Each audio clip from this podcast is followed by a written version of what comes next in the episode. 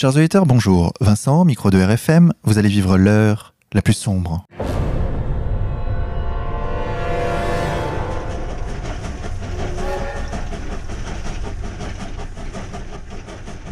Chers auditeurs, pour cette 79e émission, nous avons le plaisir d'accueillir Maître Damien Viguier. Maître, bonjour à vous. Bonjour. Maître, vous êtes avocat, l'avocat notamment d'Alain Soral, l'égalité et réconciliation, de Robert Fourisson ou encore de Carlos. Vous êtes, disons-le, à l'origine d'une stratégie de communication originale visant à mettre à la connaissance de tous ce qu'il se passe dans les prétoires, mais ce n'est pas tout. Vous êtes également écrivain, l'auteur de quatre livres pédagogiques sur le droit, édités par la maison d'édition Contre-Culture. C'est de cela dont nous allons parler aujourd'hui, chers auditeurs, c'est Vincent et Maître Viguier sur ERFM. Maître Viguier, nous connaissons l'avocat que vous êtes, mais nous connaissons beaucoup moins l'auteur. Qui êtes-vous? D'où venez-vous? Alors, je, suis venu au jour euh, en 1966 à Grenoble. Euh, mon père euh, est d'origine dauphinoise, savoisienne et ma mère euh, d'origine euh, autrichienne, enfin autrichienne. Elle est née en 38, juste avant l'Anschluss, donc elle était allemande. D'accord. Dans quel milieu social? Alors, euh, c'est difficile parce que définir des classes sociales, c'est tout un travail je vais procéder euh, de manière plus précise euh, en vous donnant les professions. je pense que ça sera suffisant. On peut dire, on peut lâcher le mot bourgeois quand même, hein D'accord. On peut, oui. Ma mère était architecte. Euh, sa mère était, le, elle faisait de, de la traduction italo-allemande. Euh, son père était euh, pilote de chasse dans la Luftwaffe. Et quant à mon père, euh, sa mère était avocate.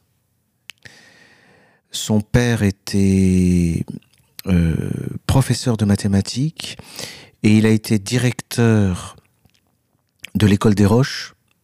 Alors là, c'est pas une école pour bourgeois, hein, c'est une école pour la, haute bourgeoisie et voire la haute aristocratie. L'école des Roches et il a été le fondateur de du collège de d'un collège en dans le Vercors. Voilà, quand il y a eu la la débâcle, euh, il est parti avec ses élèves, enfin quelques élèves et quelques professeurs, et ils ont fondé euh, quelque chose dans le Vercors. Voilà. Après, bon, enfin, on va pas commencer peut-être avec les anecdotes sur la bataille du Vercors, si vous étonnez vraiment, avec les, les SS donc qui sont arrivés en planeur. Oui, bien sûr. Quelque chose de poétique. je ce... connais bien cette histoire parce que je suis moi-même de Grenoble. Ah d'accord. Ouais. Très bien. Bah, bonne nouvelle. Grenoble produit de, de bonnes choses alors, pas seulement des noix.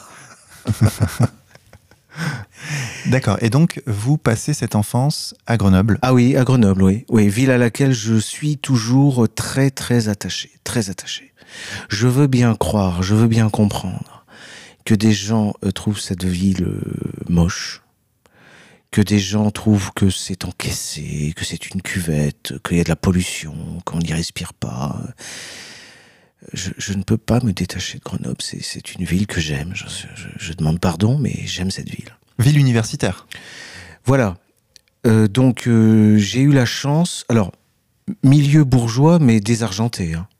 Hein Tout simplement parce que euh, bon, c'est aussi l'époque, hein, les années 70, euh, le détachement par rapport à l'argent, d'autres ambitions que la réussite sociale. Donc mes, parents n'étaient pas, ne couraient pas après l'argent et surtout pas, surtout pas mon père, qui, était surtout à Grenoble, un, comme on l'est à Grenoble dans ces années-là, c'est-à-dire un, un, agitateur gauchiste. Gauchiste, alors que ouais. vous-même, au cours de votre adolescence, je crois alors, savoir. Ça peut, ça, ceci peut expliquer cela. D'accord. C'est-à-dire que, si j'ose dire, on ne me l'a fait pas. Euh, moi, mes premières manifs, et je les ai faites à l'âge de 5 ans. Hein. Et je me souviens avoir manifesté euh, petit garçon euh, contre euh, Allende, euh, contre toutes les dictatures de, de ci et de là. Bon.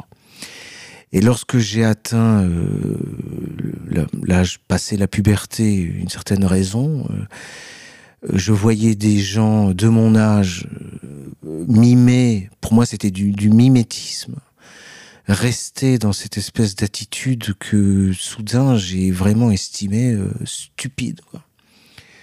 Enfin tout ce qui est euh, grève de la faim, pétition, euh, manifestation, manifestation, grève. Non, mais c'est tout un ensemble. Mm. Hein. C'est tout un monde militant, euh, donc dans lequel j'ai baigné et que et que je c'est même pas que je le méprise, c'est que il me fait rire quoi. Enfin, rire et pleurer en même temps. C'est je trouve ça très triste.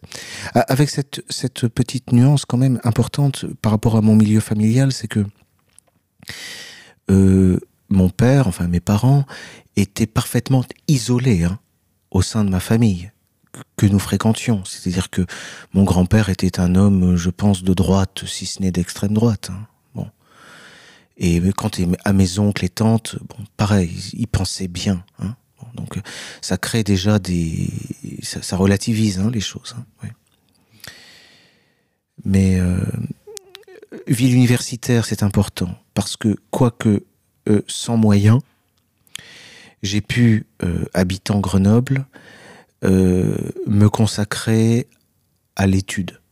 Voilà. Donc, je, en fait, j'ai baigné dans une vie universitaire, dont je veux bien reconnaître que je ne suis toujours pas sorti en réalité. Je me, je, je me considère comme un universitaire. C'est-à-dire que vous allez régulièrement à la bibliothèque pour... Bah, oui, alors, le livre, la bibliothèque, mais plus largement, euh, la réunion de travail, la discussion, euh, donc euh, l'écoute, la parole, l'écriture, la lecture, ça forme vraiment mon univers, on peut dire.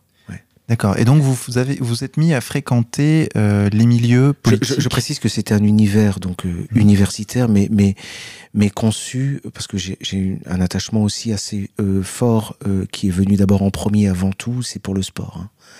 Je, je, ne ah. conçois pas. Oui, non, mais ça c'est.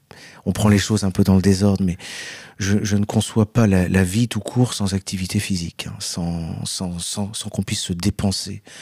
Euh, j'ai d'abord j'ai d'abord été passionné par euh, par le sport. Ouais, ouais, Quel sport en particulier?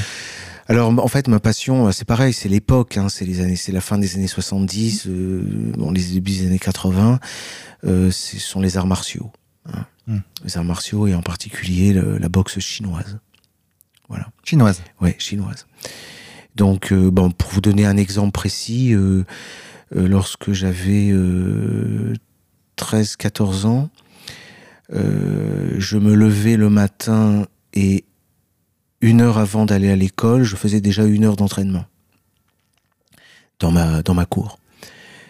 Euh, à la première récréation, je m'entraînais. Donc j'allais pas dans la cour de récréation, je m'entraînais.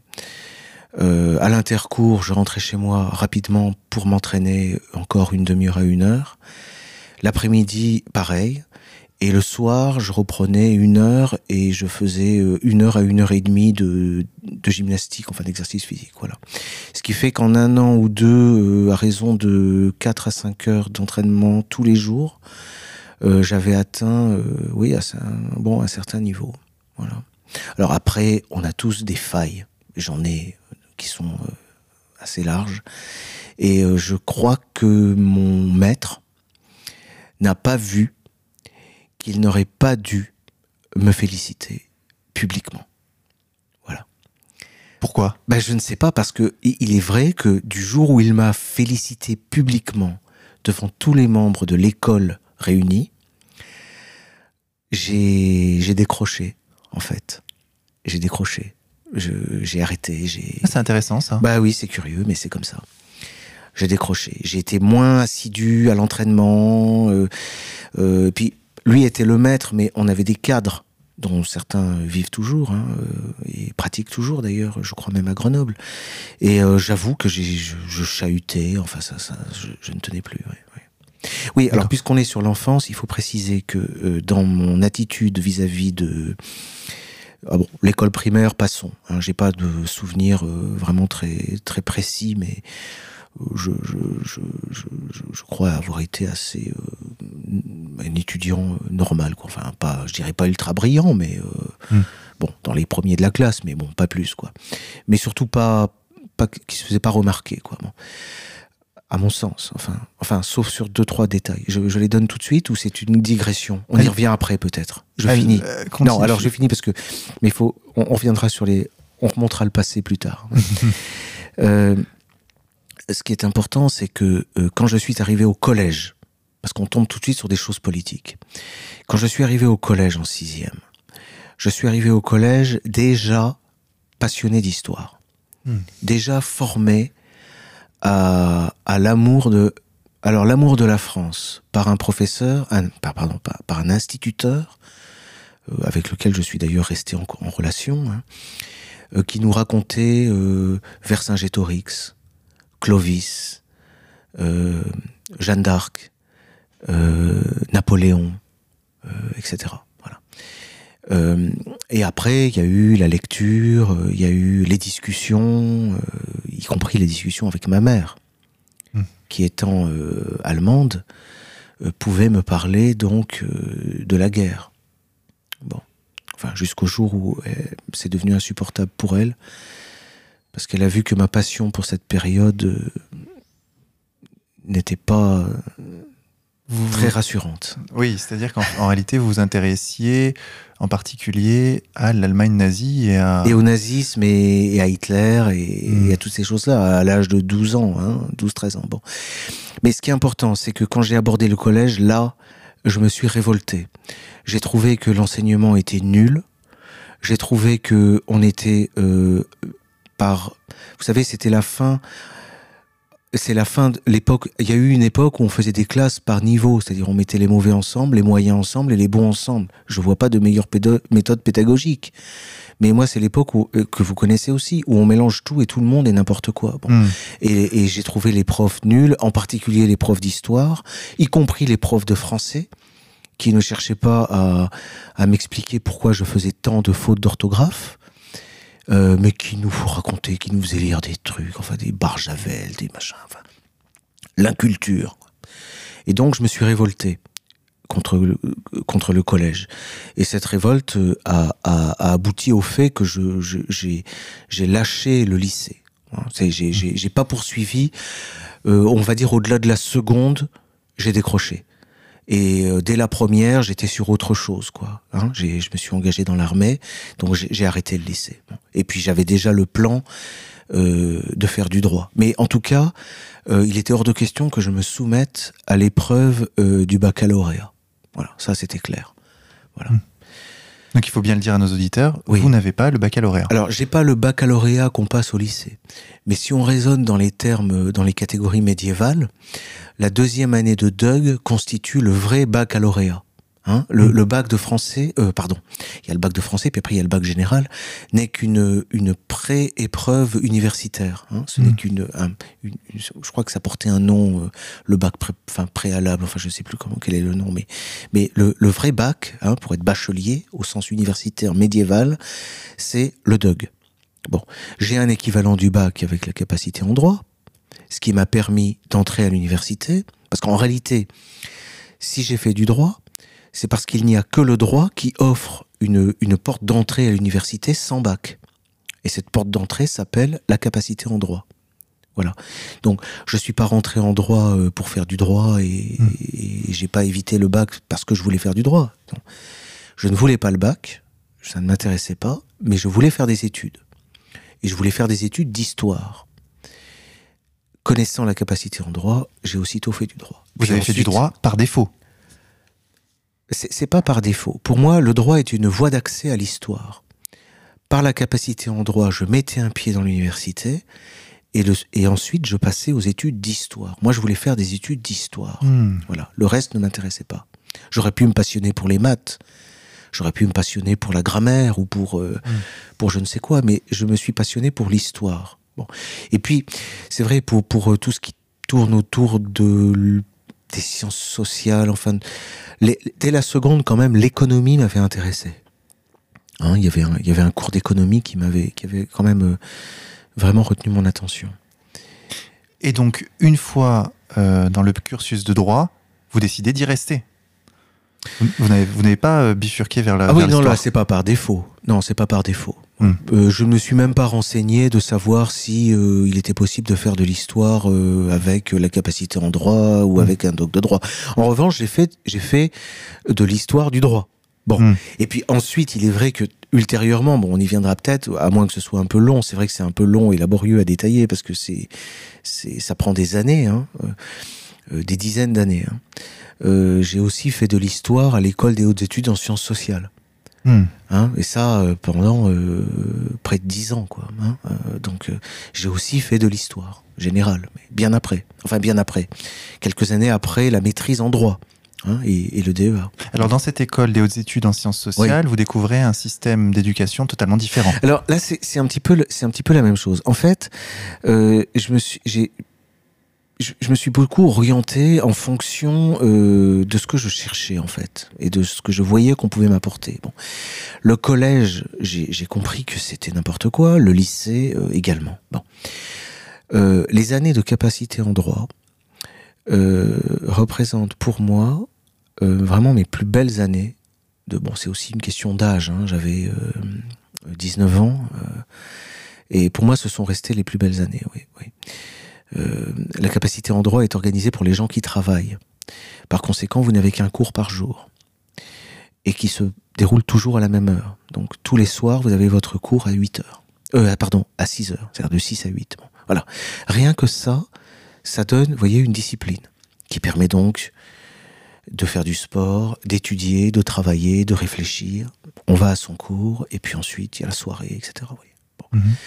Ça, ça m'a donné un modèle sur ce qu'était. D'abord, ça m'a donné mon idée du droit vient de ces années de capacité en droit, précisément de la deuxième année de capacité en droit. Et je faisais des lectures à côté euh, relatives à l'histoire et à la philosophie du droit, en particulier Michel Villet. Bon.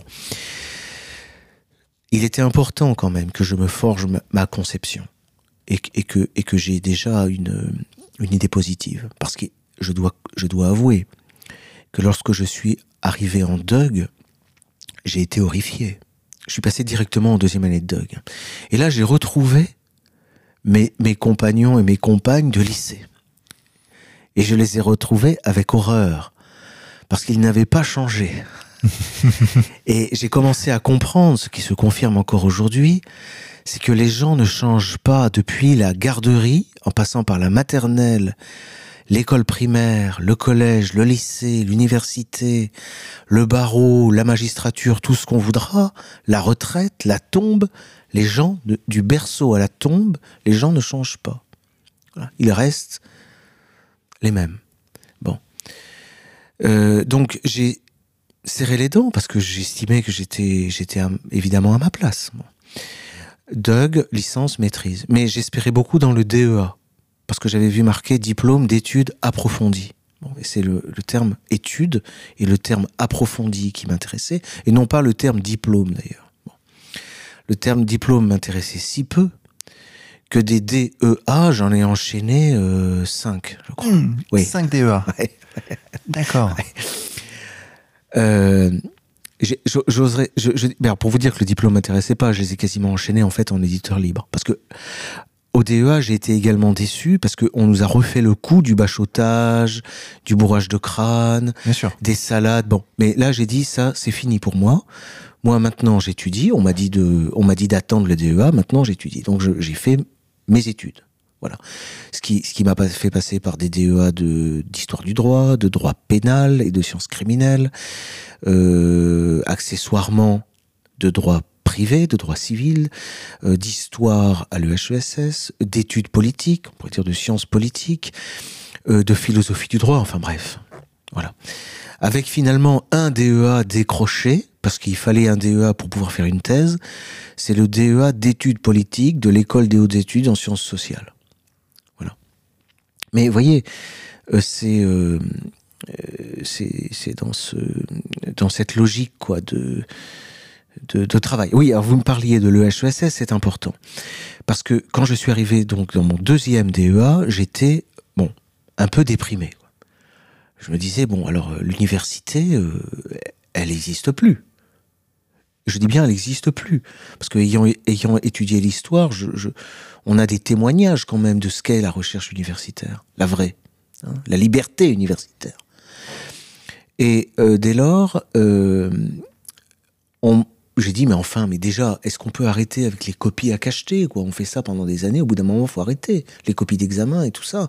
Est-ce qu'on peut avoir euh, un endroit pour étudier où on a euh, un vrai rapport de, de quasiment, oui, de maître à disciple? Je renvoie à René Guénon qui en parle très bien, de ce mode d'enseignement traditionnel, qui n'est pas le mode industriel et libéral et bourgeois qu'on nous impose. Et là, j'ai entendu parler de l'école des hautes études en sciences sociales. On m'a dit, ce dont tu rêves existe, c'est le HESS. Bon. Et c'est vrai que j'ai trouvé à l'EHESS quelque chose. Quelque chose. Quelque chose qui m'a, qui a continué de me former, euh, et, et, qui m'a, euh, alors j'aurais pu, dire, j'aurais pu rester là-bas, mais ça, ça, ça, trop de renoncement. Je, je sentais que c'était pas euh, ma place. D'abord pour des raisons idéologiques.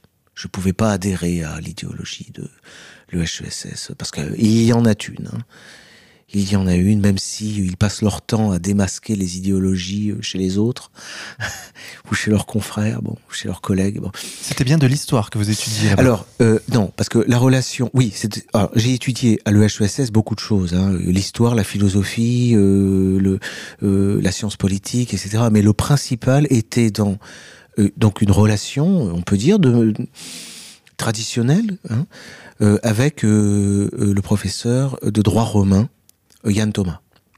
C'est le droit romain qui m'a orienté vers l'EHESS. Je ne serais jamais allé à l'EHESS si je n'avais pas vu qu'il y avait là-bas un professeur de droit romain. Professeur qui s'était réfugié là, tout simplement parce qu'à l'université, il n'était plus question du tout de faire du droit romain. Et pourquoi ça, pourrait nous emmener assez loin. Pourquoi Vous voulez qu'on en parle C'est passionnant. C'est tout simplement la défaite de la science du droit euh, il se livre à l'échelle des, millénaires, des, des batailles pour l'identité, pour la culture. Bon. Et l'identité, la culture occidentale, européenne, et je rappelle que l'Europe est un peuple, ce n'est pas un territoire, c'est un peuple. L'identité de ce peuple, en tout cas forgée par euh, l'avant-garde indo-européenne, euh, en tout cas dans le secteur latin, c'est le droit. Et c'est le droit romain. La France a été euh, l'un des, bastions du droit romain, encore jusqu'à la veille de la Révolution française, hein, malgré les assauts depuis le XVIe siècle, très durs. on peut remonter même au XIIIe siècle, ça commence assez tôt, mais il est clair que au XXe siècle, le droit romain est, enterré, quoi, mort et enterré. L'enseignement, surtout la méthode d'enseignement du droit romain, a été combattu farouchement. Et le contenu, c'est-à-dire la rationalité, tout simplement. La, alors on parle de croyance, mais euh, euh, il y a quelque chose de mathématique dans le droit. On veut nous faire croire que tout est question de lutte et de valeur et que euh, rouler à gauche ou rouler à droite, ma foi, hein, c'est la même chose. C'est une question de choix. Bon, je crois pas. Il y a, y, a, un fond, il y a un contenu il y a une politique, il y a, même un, y a un programme. il y a un programme dans le droit romain. Et on a euh, petit à petit, de, décennie en décennie, euh, supprimé l'étude des textes romains.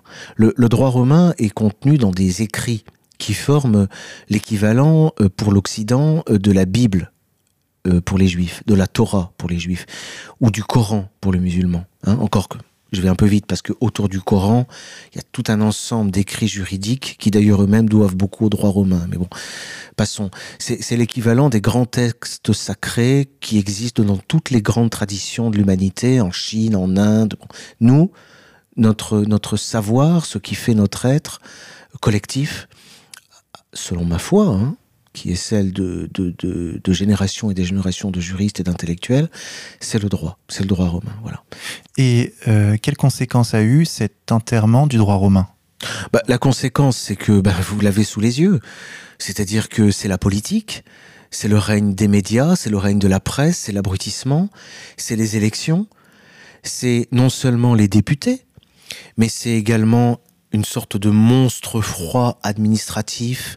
L'ENA, euh, euh, l'ENA, l'ENA, mais euh, le, Conseil d'État n'en étant que le, sommet de l'iceberg, une monstrueuse machine qui passe son temps à sécréter des textes et des règlements et des qui non seulement dans le contenu sont mortifères pour l'Occident, mais qui en plus supposent sont accompagnés d'une méthode, allez, d'une méthode d'abruti.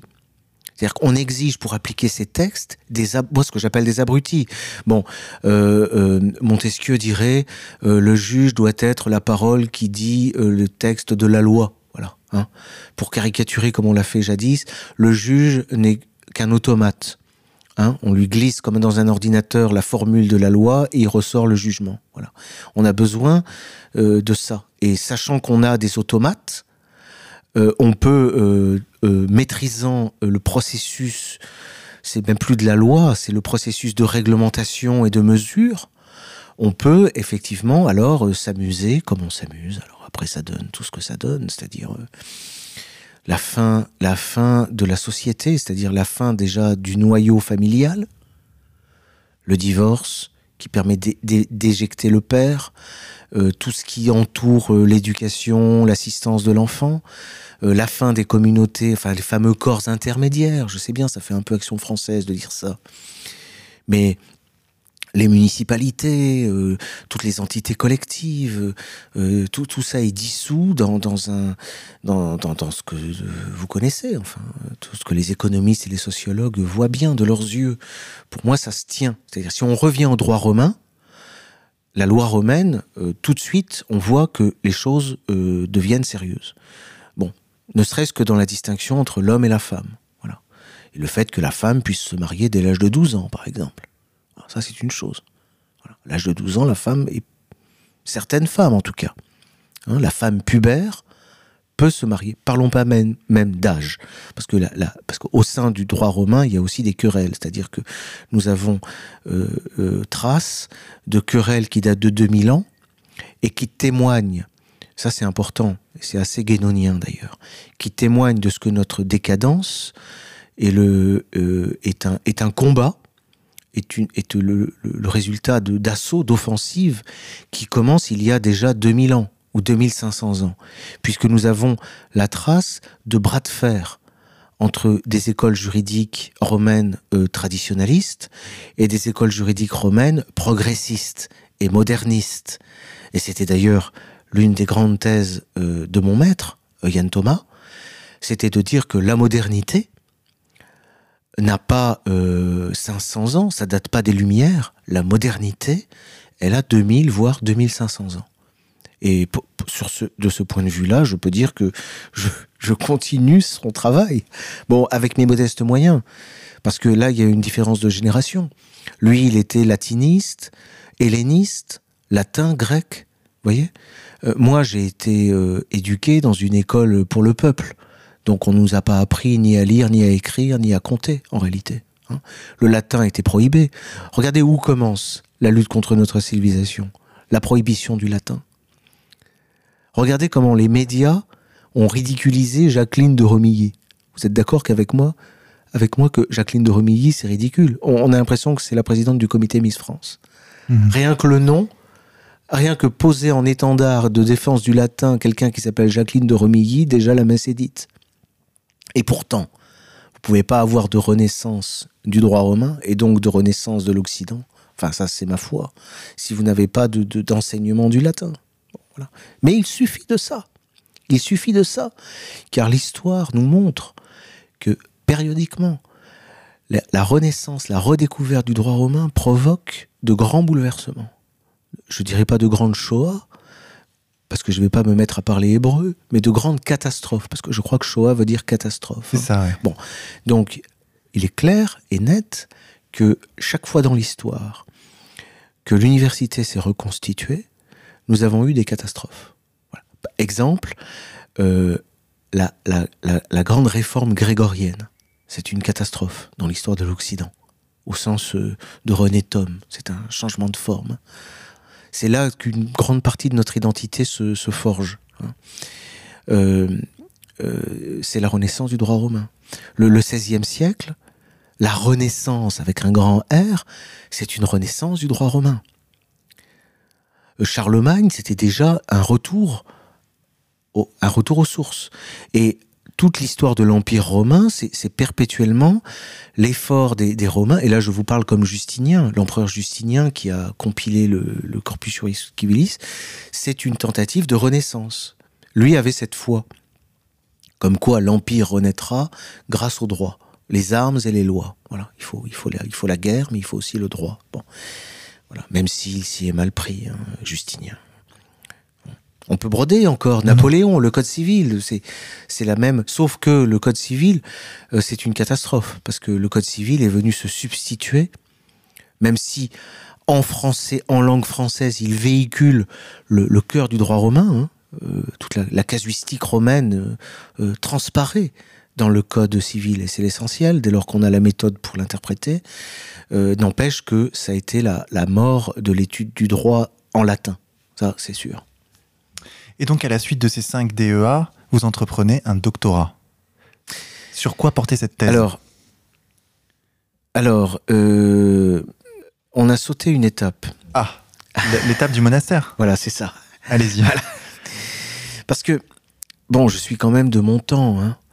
Et dès lors que vous faites deux DEA, qu'en plus vous décrochez pas le diplôme, qu'ensuite vous faites une année euh, qui est dite sabbatique, comme si c'était une année. Euh, vous avez vu ce que ça veut dire C'est sabbatique, hein, c'est le sabbat, sabbat des sorcières. Bon, alors c'est une année où j'ai, par exemple, cherché à, relancer la machine, à étudier. Euh, tout en étant inscrit à l'université, en fréquentant des cours. Enfin, j'ai passé pas mal d'années comme ça, des années d'études euh, qui étaient. je me refusais d'entrer dans la vie active, en fait. Hein.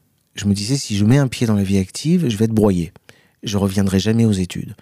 Et c'est vrai que je voulais aller jusqu'à une thèse quand même pour décrocher ce oui ce titre mais c'était pas le titre en soi qui me qui m'intéressait c'était tout ce que suppose une thèse des années de lecture d'écriture un apprentissage de la note de, bas de page de la bibliographie euh, de de l'alinéa la culture du paragraphe de bon la phrase euh, et puis euh, la soutenance la soutenance.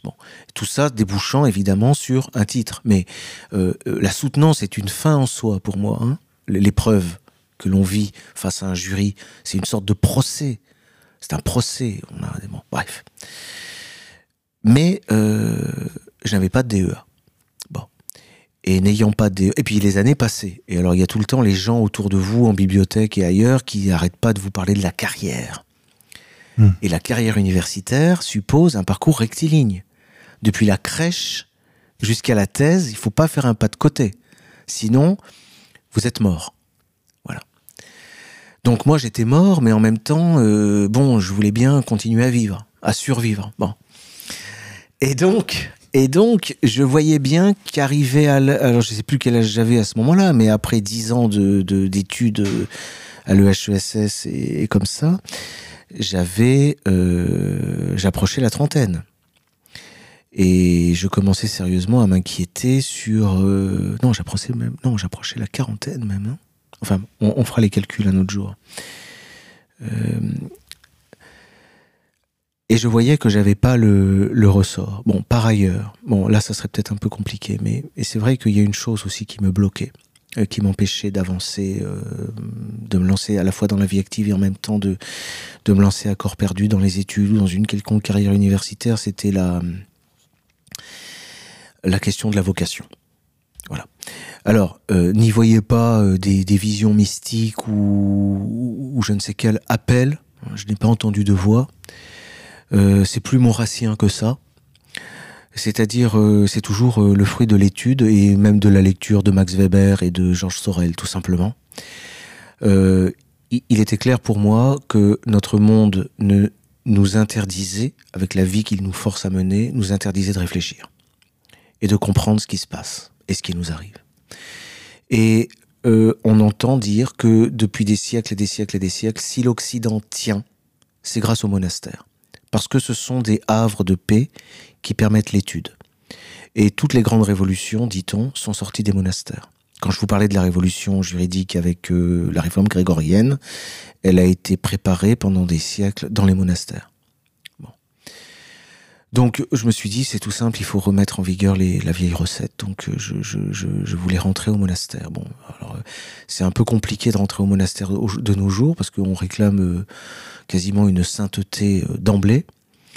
Et puis il y a toute une série d'épreuves. Enfin, tout est fait pour dissuader. C'est pas étonnant que les monastères soient vides. Hein. Euh, si on les ouvrait euh, comme ils devraient l'être, non pas vers le monde, mais si on, on ouvrait les portes pour que les gens puissent s'y réfugier et y étudier et y prier, je pense que déjà les choses iraient autrement. Bon. Je peux témoigner que c'est très compliqué d'entrer. Bon. J'ai quand même fini, et puis pour en avoir le cœur net, parce que je ne pouvais pas non plus passer à côté du monastère, avec toujours ce doute de savoir que c'était peut-être la, bonne solution et la seule solution. Bon. Je suis donc rentré euh, dans un monastère bénédictin, bon, où je m'apprêtais à, à, à, faire profession, quoi, enfin, devenir euh, moine. Bon. Alors, c'est un petit peu, c'est un petit peu ambigu parce que il y, a trois choses pour simplifier. D'abord, j'ai eu confirmation qu'effectivement, cette vie-là est une vie, est une, une, belle vie. Bon.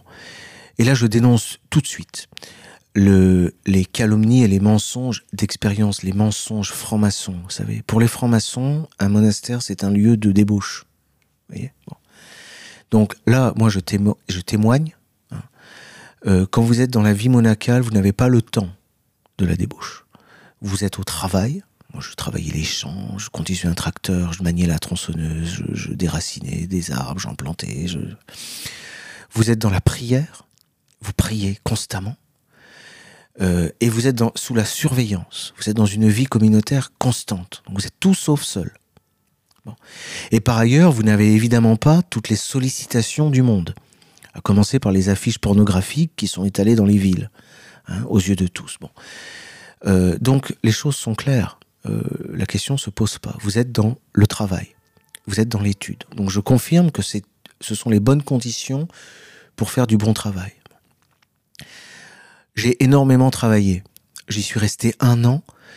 Euh, j'ai énormément travaillé. J'ai pu euh, achever mon mémoire de DEA que j'ai présenté ensuite. J'ai pu planter les fruits qui ont donné ma thèse et qui donnent encore les livres que je publie aujourd'hui hein, chez Contre-Culture. Bon. Ceci étant, euh, on me demandait de renoncer à l'étude telle que je la menais, quoi. C'est-à-dire, il faut retrouver l'enfance spirituelle. Bon, ça, on peut le faire à 16 ans. Mais demander à un homme de 40 ans de repartir à zéro et d'oublier tout ce qu'il a appris, bon, c'est un petit peu, un petit peu difficile, quoi. J'aurais pu commencer le séminaire pour devenir prêtre si j'avais eu 18 ans. Mais d'ailleurs, bon, enfin, puisqu'on parle de ma vie, j'ai voulu le faire, hein, à 17 ans. J'ai omis de vous le dire.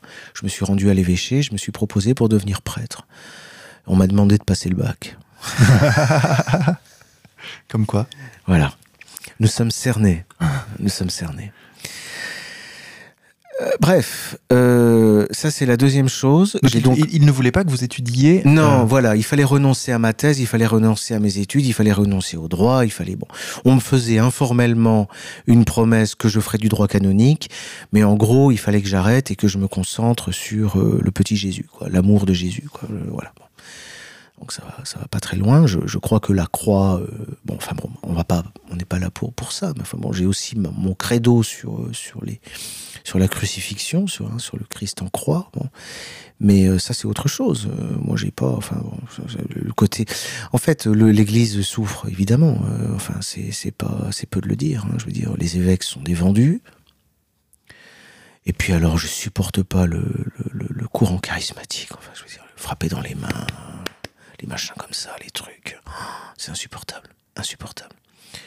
Et je l'ai vu de l'intérieur. Hein. Parce que quand vous êtes moine, vous ne croyez pas que vous êtes tout seul dans votre cellule. J'ai connu, à l'époque du monastère, une vie sociale d'une richesse que je n'ai jamais retrouvée depuis et que je ne l'avais jamais connue avant. Vous êtes perpétuellement dans les mondanités, dans les, dans les discussions, dans les conversations, dans les trucs, dans les, dans les visites. Vous recevez la visite des uns, des autres. Vous faites des tournées. Moi, alors j'ai, visité comme ça des communautés charismatiques. Euh, des trucs abominables, quoi. on aurait dit des villages schtroumpfs. Enfin, c'est ridicule. Passons. Et euh, euh, oui, je voulais, dire trois choses. Donc, euh, d'abord, j'ai eu confirmation que c'est là qu'on pouvait travailler. J'ai, pas pu continuer euh, là-bas. Oui, si. Alors, ce qui est important, c'est qu'évidemment, ça m'a appris la méthode. Ça m'a recadré sur la méthode de vie. Effectivement, il y a des règles très simples qui permettent de lutter contre la vie moderne. Voilà. Donc ça, ça permet effectivement de. Et, et les monastères ne sont que les héritiers des écoles philosophiques euh, gréco-romaines. Enfin, c'est issu du monde antique, hein, le monastère. C'est mon maître, encore une fois, Yann Thomas, qui disait le monastère est une école de vie. C'est une, ce sont des lieux, ce sont des écoles de vie. Voilà. Platon était un maître spirituel, mais un maître de vie. Quoi. Il, expliquait à ses étudiants euh, euh, à quelle heure se lever et quoi manger aussi. Ça, on nous le dit pas, mais ça faisait partie de la. C'était une vie communautaire. Bon, voilà. Ça, c'est une chose. Donc, sorti du monastère, en fait, j'ai arrêté de piétiner, de tergiverser. Euh, certaines personnes qui me suivaient de, très près euh, m'ont donné ce témoignage, m'ont dit qu'ils ne me reconnaissaient pas et qu'ils étaient euh, atterrés. C'est-à-dire qu'il y avait dans les années précédentes, précédant le monastère, un, côté un peu quand même dépressif, hein. pour le moins déprimé. Hein, voire dépressive. Et, j'avoue qu'ensuite, je suis ressorti comme on sort d'une tranchée, quoi. Mais la même, la même expérience m'était venue pour commencer mes études. Parce que de mes années de lycée, euh, j'étais devenu un peu mou, quoi. Hein, ça m'avait un peu ramolli.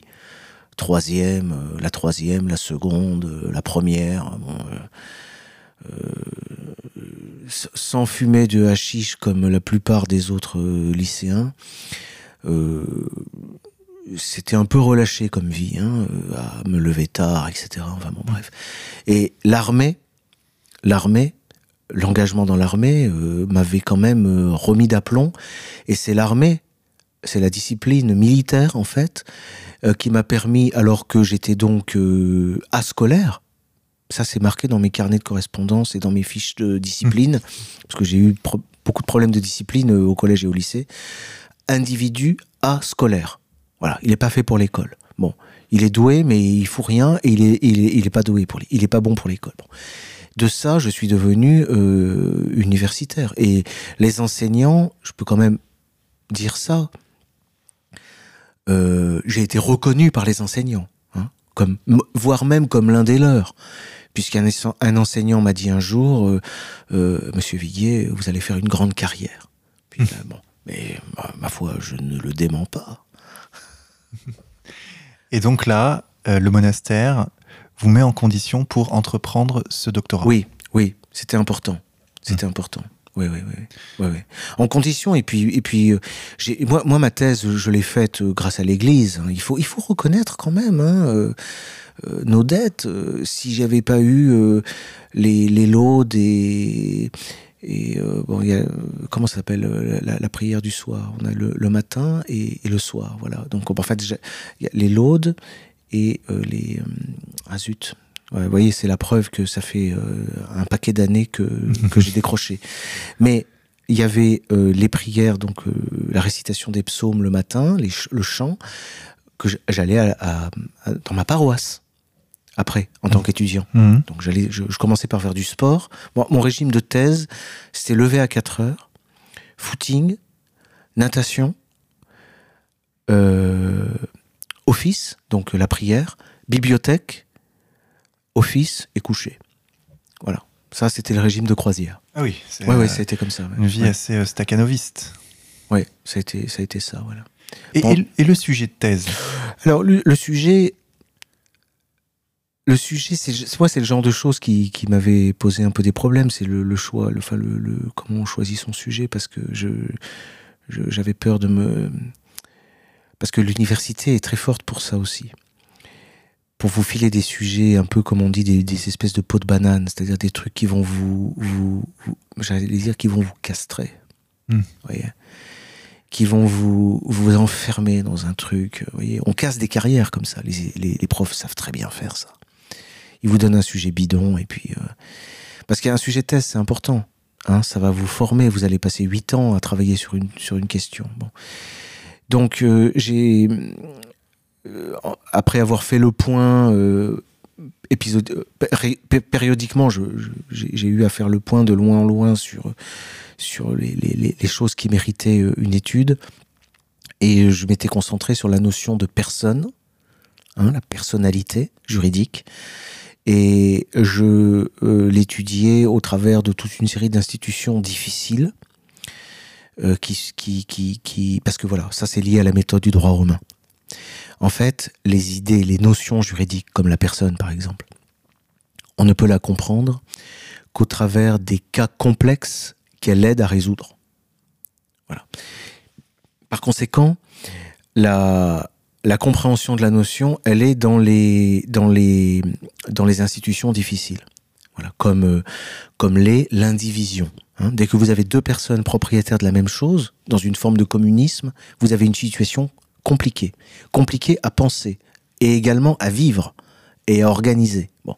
Donc c'est pour ça que mon sujet s'est restreint, après euh, euh, euh, sélection euh, mûrement méditée, à l'indivision. L'indivision, voilà. Et j'ai donc produit euh, 600 pages, ou 800, je ne sais plus, 600 pages, 800 pages sur l'indivision successorale. Voilà. Mais ça s'appelle persona ficta, la personne fictive. Voilà, ça porte ce, nom-là.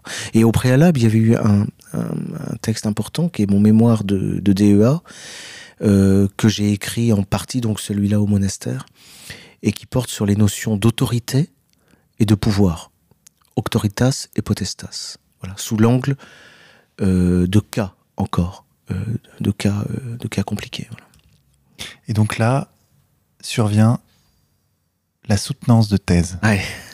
Racontez-nous. Vous voulez que je vous raconte la soutenance de thèse? C'est un moment important, que j'ai moi-même vécu d'ailleurs. Oui, oui, oui, oui, oui. Bah, non, mais pour moi, c'était un moment également important. Mais vous savez, la soutenance, on est encore dans les titres et dans les diplômes. C'est le moment où votre directeur de thèse, en particulier, et le président du jury vont décider si, du point de vue de l'université, ils ouvrent ou ils cassent votre carrière. Et euh, bon, moi, je me faisais pas d'illusions. hein. Euh, J'arrivais avec euh, 10 ans, avec des années de HESS, avec euh, tout un parcours. J'ai soutenu ma thèse ailleurs que dans mon université d'origine. Vous imaginez bien que ça se fait pas. Euh, bon, j'avais plus, j'avais dépassé l'âge en fait. Bon.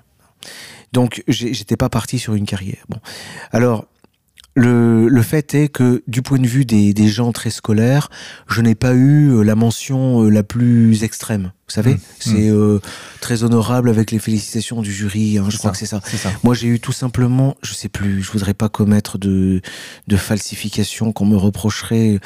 En fait, je- bon, c'est vrai que je m'en fous un petit peu, mais j'ai eu la mention juste en dessous. Néanmoins, avec la précision que le jury me félicitait quand même ou me remerciait Mm. pour euh, la qualité assez exceptionnelle de cette soutenance. Bon, mais de- non, moi, de mon point de vue, ma souten- alors de ce point de vue-là, si vous voulez, du point de vue euh, scolaire et du papier, on pourrait dire que la soutenance s'est mal passée. En tout cas, c'est vrai que mon directeur de thèse, Alain Serriot, que je salue ici au passage, ne m'a dit vous n'êtes pas fait pour l'université. Il a peut-être raison, sans doute qu'il a raison, je ne sais pas, je ne sais pas. Oui, peut-être, peut-être. Mais vu ma, nature et, ma mon comment dire mon caractère, euh, moi j'aurais voulu pouvoir pénétrer l'université. Hein, et, pouvoir euh, y, y travailler de l'intérieur hein, euh, pour tout y casser. Voilà, tout simplement. Pour tout y reconstruire plutôt. Et j'ai travaillé pendant dix ans dans l'université en tant que chargé de TD. de TD, Mm. hein, euh, en tant qu'attaché temporaire d'enseignement et de recherche. En. Et je n'ai pas perdu une minute. Je suis pas le genre à dire, comme on me l'a demandé, d'attendre d'être à la retraite pour faire ce que je... Bon, euh, ou d'attendre d'être agrégé pour pouvoir commencer à jouer les révolutionnaires. Ça, j'y crois pas une seconde. Non, j'ai d'emblée commencé. Ce qui, a, ce qui a fait que dès mes premiers travaux dirigés à Amiens, l'université était en émoi, les étudiants étaient euh, pour la moitié en révolte, pour l'autre euh, étaient devenus tous euh, complètement exaltés. Et on a dit, non, Viguier, c'est fini, il fera pas une deuxième année. Donc je suis parti de Amiens et je suis parti ensuite, bon, j'ai fait des TD un peu partout, ça s'est pas toujours mal passé comme à Amiens. Ville de Macron au passage et de Belkacem. Mmh. Mais bon, jolie ville aussi. Hein. Bon, je salue d'ailleurs tous les étudiants dont je me souviens, enfin les meilleurs, parce que en fait voilà, j'avais un défaut, je, faisais mon mon, mon, cours pour les meilleurs. Je ne me souciais pas des autres. Et donc ça, c'est évidemment, c'est pas démocratique, vous imaginez bien. Bon. Euh, mais c'était un moment très important dans ma vie, l'enseignement euh, à l'université. J'ai enseigné à Paris 1, j'ai enseigné à, à Évry, où là je me suis heurté à de, de petits caporaux, notamment une sorte d'énergumène qui voulait faire l'original euh, euh, en, faisant courir le bruit qu'il était un fan des Beatles. Ça fait très classe. Vous êtes agrégé en droit et en plus vous êtes fan des Beatles. Ça casse un peu les, les codes. C'est génial. Hein, bon. Lui aussi il m'a viré d'ailleurs. Bon. Mais j'ai comme ça fait successivement fait euh, plusieurs universités. Il y a une université dans laquelle je me suis senti bien, où ça s'est bien passé, et là, je veux rendre euh, vraiment euh, hommage hein, et témoigner ma reconnaissance, notamment à. Enfin, peut-être si je dis son nom, ça peut lui porter ombrage parce que maintenant je suis, je suis marqué euh, égalité, réconciliation et contre-culture, donc je voudrais pas faire de tort à personne, mais c'est l'université de Caen. Voilà. Voilà. À Caen, à Caen, ça s'est bien passé. Ça s'est bien passé parce que ça s'est très mal passé. C'est-à-dire que dès la, les, premiers, euh, les premières séances de TD, de travaux dirigés, hein, je faisais là-bas, je faisais six séances de TD. Il y a eu des émeutes, enfin, dire des, des, des, groupes d'étudiants et d'étudiantes surtout euh, sont allés se plaindre aux professeurs d'université, aux professeurs d'amphi, dont je faisais les TD. Ils sont allés se plaindre en, en, comité, quoi. Euh, voilà, Viguier, on comprend pas. C'est toujours l'argument, on ne comprend pas. Et donc, le professeur m'a dit, bah, c'est très important parce que c'est un professeur qui, dans les années avant, avait eu de gros conflits très durs avec d'anciens chargés de TD. Elle était vue comme étant vraiment euh, pas sympa avec les chargés de TD. Et elle m'a dit, écoutez, voilà, vous allez faire comme ci et comme ça euh, pour votre TD. Et moi, je vais venir dans votre TD pour le voir et pour le valider. Je dis, écoutez, avant de me dire comment je dois faire, pour que vraiment vous ayez, on en ait, on en ait tous le cœur net, je vais faire comme d'habitude, et effectivement, vous allez venir, vous allez me dire. Hmm. Et donc, elle est venue assister à mon TD. Ce qui ne se fait pas. Hein, non, ce qui ne se fait pas, et puis ce qui terroriserait n'importe quel chargé de TD. Hmm. Le jour où nous faisons la, la révolution, Vincent Lapierre, nous irons dans les TD de nos chargés de TD pour les mener à la baguette. Et nous leur ferons peur. Ils peuvent commencer à trembler ceux qui aujourd'hui euh, ne sont que étudiants au collège, au lycée ou à l'université. Nous arrivons. Notre vengeance sera terrible. non, je, je, plaisante parce que c'était un moment très important. Hein. Euh, voilà une épreuve quasiment aussi importante qu'une soutenance de thèse. Et j'ai fait mon TD, comme d'habitude, et à la fin, elle est venue me dire, c'est comme ça que nous devrions faire c'est vous qui avez raison. C'est vrai, nous ne travaillons pas comme ça, mais c'est comme ça qu'il faut faire. Alors vous devriez simplement être un peu plus pédagogue sur ci, sur ça, marquer au tableau, un petit peu plus scolaire. Bon, mais c'était approuvé. Et du coup, les étudiants, ça les a, bah, ça les a rassurés aussi. Hmm. Ça les a rassurés. Et euh, les deux ans, non, un an je sais plus si j'ai fait un an ou deux. Non, je crois que j'ai fait qu'un an à Caen. Euh, là encore, c'était ma. Euh, c'est donc très très bien passé. J'en ai gardé un, très bon souvenir. Bon, dans d'autres universités aussi, ça s'est bien passé. Il Faut pas être injuste. Hein. À Paris, euh, j'étais à Paris. Paris, Paris, je me souviens plus du numéro, mais c'est une, université de la, de la, proche banlieue parisienne, voilà, où là, ça s'est bien passé. Donc, la soutenance, pour euh, répondre à votre question, euh, pour moi, c'est déroulé comme il fallait qu'elle se déroule. Hein. J'ai confronté, donc, comme ça doit se faire, hein. avec un échange avec euh, Frédéric Zenati, un, échange avec Laurent Fombostier, un, échange avec Yves Lequette, un échange. Alors, mon, mon, mon, mon il faut pas que j'oublie euh, la seule qui m'a vraiment euh, félicité et qui était complètement enthousiaste, euh, enthousiasmée à la lecture de ma thèse. oh là là, c'est, vous voyez comme quoi, on se souvient plus facilement des gens qui nous font du mal que de ceux qui nous font du bien. elle est à Perpignan. Elle est à Perpignan. Elle fait d'ailleurs de la politique. Donc comme ça, je ne la nomme pas voilà, c'est un lapsus qui a une raison, c'est je veux pas lui causer du tort. Voilà. Parce que c'est, elle est pas de notre bord, mais je la salue euh, et j'espère pouvoir la, la, voir, la saluer physiquement euh, un jour. Un jour. Et mon directeur de thèse, non, euh, Alain Serio, quand même, a pas été très fair-play, puisqu'il a dit bon, il y a des, nous avons des avions à prendre, et pour ma part, je parlerai, mais vous ne pourrez pas me répondre. Voilà.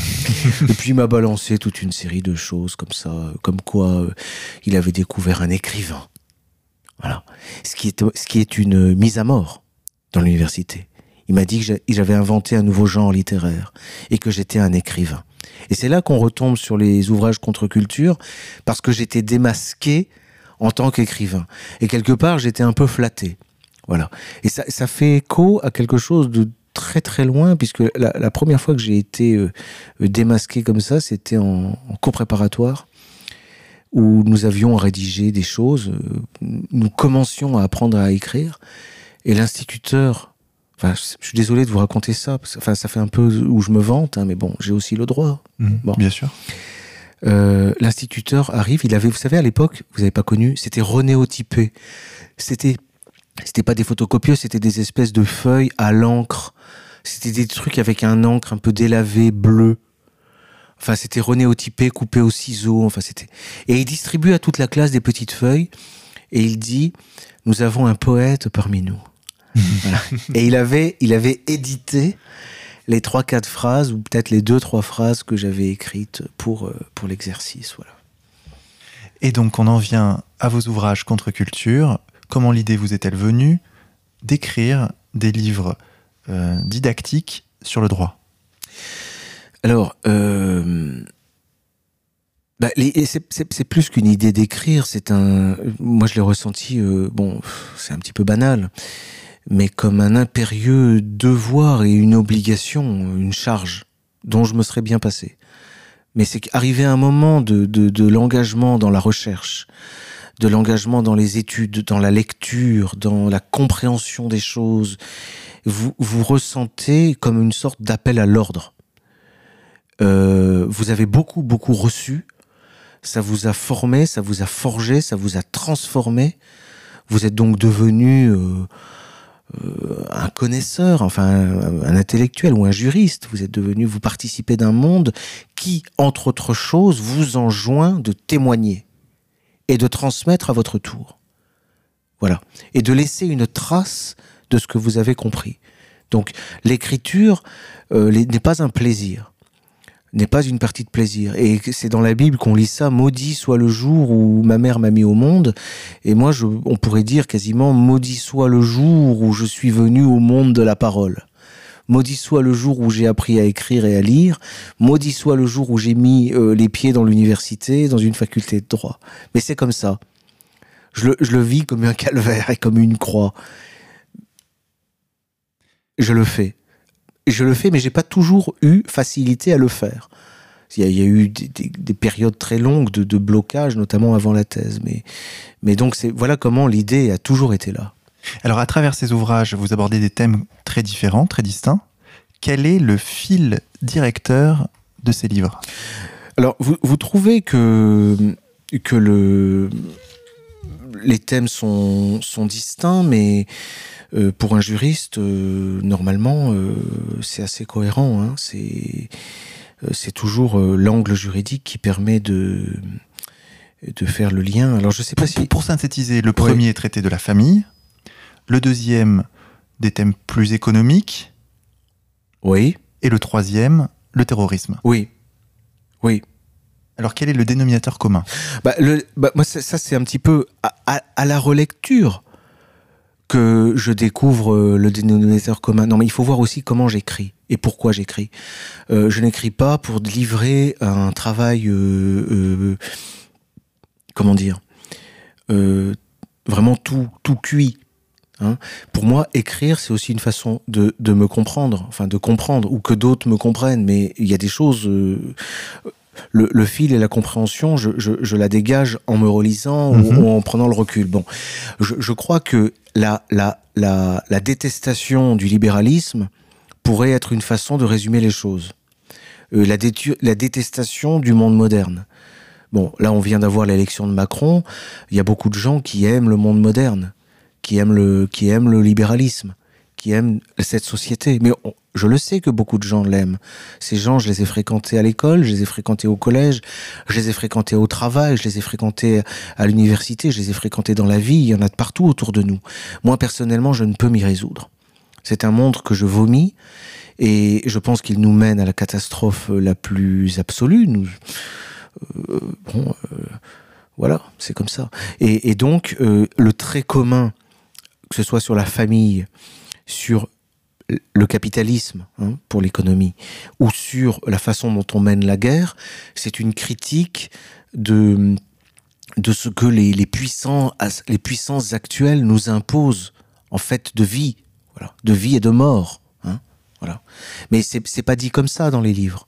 Euh, quand j'aborde la famille, euh, le, lien, si, il est écrit quelque part, mais au passage, je fais des ouvrages techniques qui sont destinés, d'une part, aux techniciens et d'autre part aux non-techniciens pour les initier à la technique juridique. Voilà. Donc. Euh...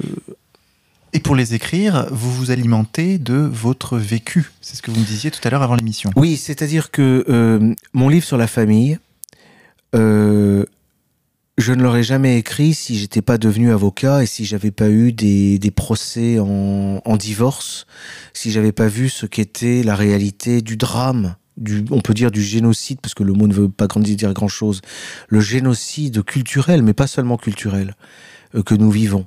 Hein, avec le, le, problème de la, la, défaite de la paternité, euh, le, le, malheur des enfants, le, et puis le malheur des femmes aussi. Enfin, je veux dire, c'est une catastrophe. Et c'est parti de, de, de, loin, parce que on, on parlait de l'EHESS, le, le livre parle en premier du mariage homosexuel, mais la réflexion sur ce, cette question, sur le genre, Hein, sur la distinction des sexes, remonte à l'école des hautes études en sciences sociales, puisque Yann Thomas, euh, le, euh, le, le, professeur dont j'étais l'assistant, était un, un auteur d'avant-garde sur ces questions dans la recherche. Mmh. Et ses travaux, d'ailleurs, ont été récupérés par les genders américains américaines, par les féministes. Bon. Et je connais très bien ses travaux, puisque j'ai aussi travaillé pour éditer ce qu'il avait écrit. Voilà. Donc ça, signifie que ça remonte déjà à l'époque du Pax. Et puis là-bas, j'étais aux premières loges parce que c'était les débats, euh, les débats sont les mêmes. Voilà. Donc c'est aussi l'actualité.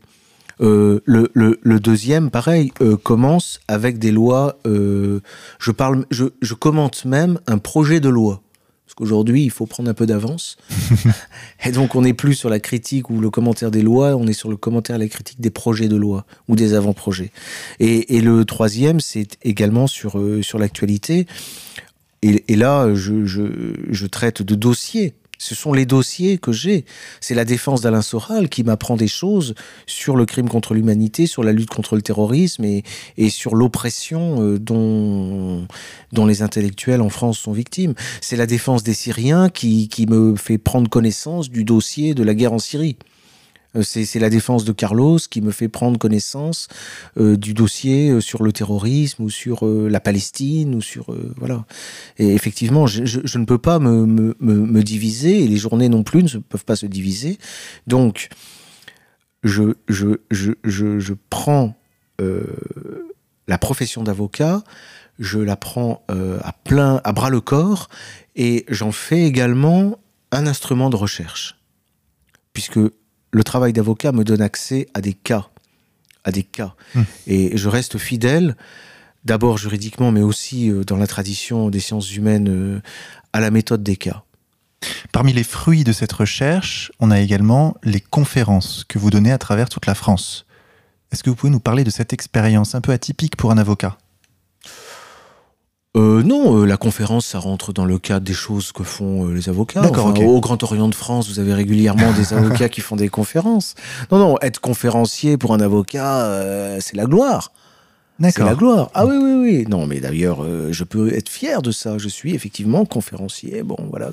Mais grâce à Égalité et Réconciliation et, et à l'accueil euh, euh, des sections de R, et puis, et puis bon, puis d'autres aussi. J'ai donné des conférences dans d'autres cadres.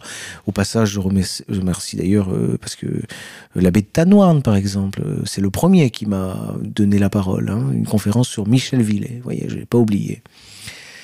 Euh, et c'était il, il, il, y a longtemps.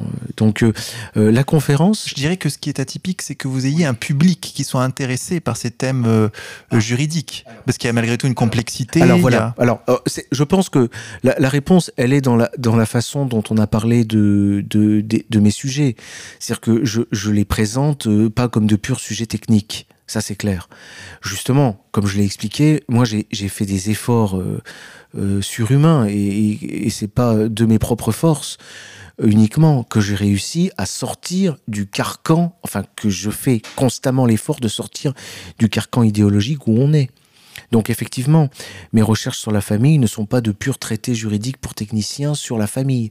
Ce sont des, cris d'alarme et, des clés pour arriver à comprendre et à démonter le mécanisme de l'oppression. Dès lors, grâce euh, aux médias qu'est Égalité Réconciliation et à la ligne euh, politique de, de, ce mouvement, il se trouve que dans le public, à des conférences euh, données par un juriste et par un avocat, on a euh, des informaticiens, des musiciens, des cinéastes, euh, des ouvriers, des agriculteurs, des femmes au foyer, etc. Ça, c'est ça. et des juristes évidemment, des notaires, des avocats, etc. Des magistrats. Bon voilà, c'est c'est c'est effectivement une particularité. C'est c'est une c'est une curiosité. et une victoire? Oui, une victoire ou même une surprise. Hmm. Une surprise. Mais voyez, par exemple, je peux vous donner un exemple de clé, par exemple, euh, sur ces histoires de GPA et de PMA. Plutôt que de se battre un peu, moi, la lutte contre la GPA et la PMA me fait l'image de gens qui se taperaient la tête contre un mur ou qui iraient dans le mur. Il faut savoir et il faut comprendre, si vous voulez avoir un pas, même pas d'avance, mais être au pas euh, par rapport à vos adversaires, que les instruments juridiques pour permettre tout ce qu'on veut en matière de filiation, ces instruments existent. C'est comme le mariage homosexuel. N'a rien dans un, monde technique où il y a soi-disant plus de valeur, euh, de jugement de valeur. Euh, dans un monde technique, l'hérésie du mariage de deux hommes ou de deux femmes est possible. Mais le mariage avec un animal le sera tout autant. Hein. Il n'y a, pas d'obstacle à se marier. Euh, je crois qu'il y a des courants déjà qui plaident pour la reconnaissance de l'amour entre euh, l'homme ou la femme avec son chien ou sa chienne. Alors, Maître Viguier, il y a un travail très important que vous faites également et qu'on retrouve dans ce livre euh, qui est sorti également aux éditions Contre-Culture, Pierre Berger Censeur. Ah oui. C'est de finalement éclairer ce qui se passe à l'intérieur des salles d'audience.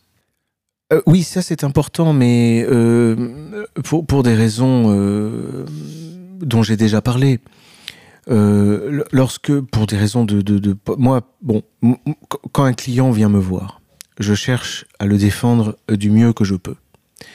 Et quand je vois que c'est un client qui est poursuivi pour ses idées politiques, et qu'on cherche à le faire taire en le condamnant, je sais parce que c'est marqué dans certains livres de, sur euh, la stratégie euh, de lutte contre les mouvements politiques, etc. C'est très, très précis.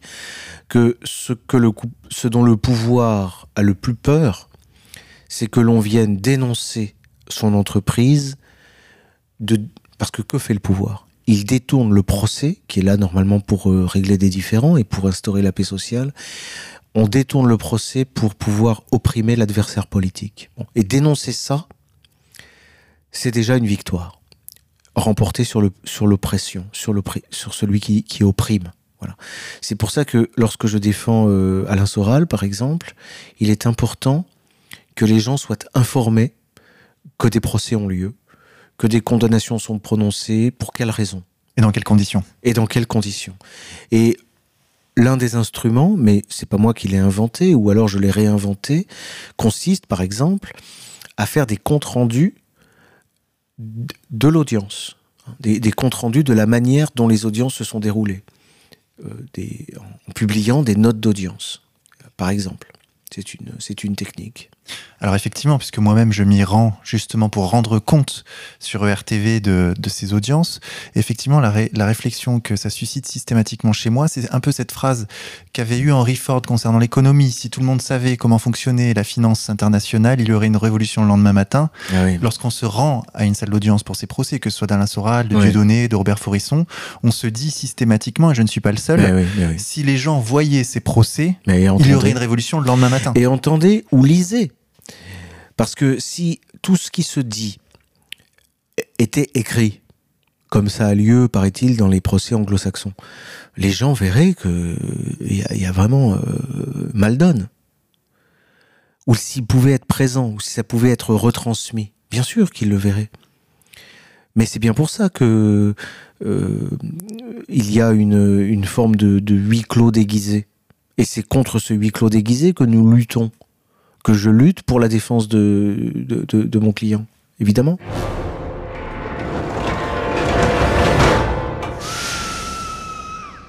Damien Viguier, merci beaucoup d'avoir accepté notre invitation. Alors, monsieur Lapierre, c'est moi qui dois vous remercier. C'est vous qui m'invitez. Euh, J'ai accepté euh, avec plaisir. Alors, on rappellera à nos auditeurs que donc, vous avez euh, écrit ces livres euh, édités par euh, la maison d'édition Contre-Culture. Je vais les citer. Le premier d'entre eux, c'est de la famille clanique au couple parental homosexuel, le deuxième, la réification de la parole et autres fictions, et enfin le troisième, terrorisme et crimes contre l'humanité, sorti récemment, disponible sur contreculture.com, et enfin ce quatrième qui est un peu différent, Pierre Berger, censeur, l'affaire dialogue désaccordé, et je crois savoir que vous en avez encore un. Alors, il, il y en a un que j'ai soumis euh, à l'éditeur euh, qui porte dans la lignée des leçons 2, qui porte euh, sur un, un point technique crucial euh, pour les sociétés capitalistes pour le système de la bourse. C'est un point très important. Les, les connaisseurs euh, savent que le, bénéfice d'inventaire, ça leur parlera. Voilà. Donc, et je l'étudie sous l'angle du pécule antique en droit romain. Euh, J'en ai un que je suis en train d'écrire qui parlera, qui permettra de faire de l'introduction générale au droit et à la philosophie du droit, tout en étant technique et en abordant certains sujets très très brûlants. Euh, je suis en train de l'écrire, donc il faut peut-être pas en dire plus. Je, je, réfléchis et je rassemble aussi beaucoup de documentation sur un, autre genre de, de document qui serait un guide juridique du militant. Voilà. Et qui pourrait venir en complément d'un de, guide du militant. Enfin, il y, a, des choses à réfléchir. Très bien. Euh... Eh bien, Damien Viguet, nous, nous suivrons ça avec attention. Merci encore. Et, chers auditeurs, nous allons conclure cette émission en musique sur les notes de Stéphane Blé. Son album Figure libre est disponible sur le site contreculture.com. Nous allons écouter Rachmaninov, moment musical numéro 4. Bonne écoute à tous et à la semaine prochaine.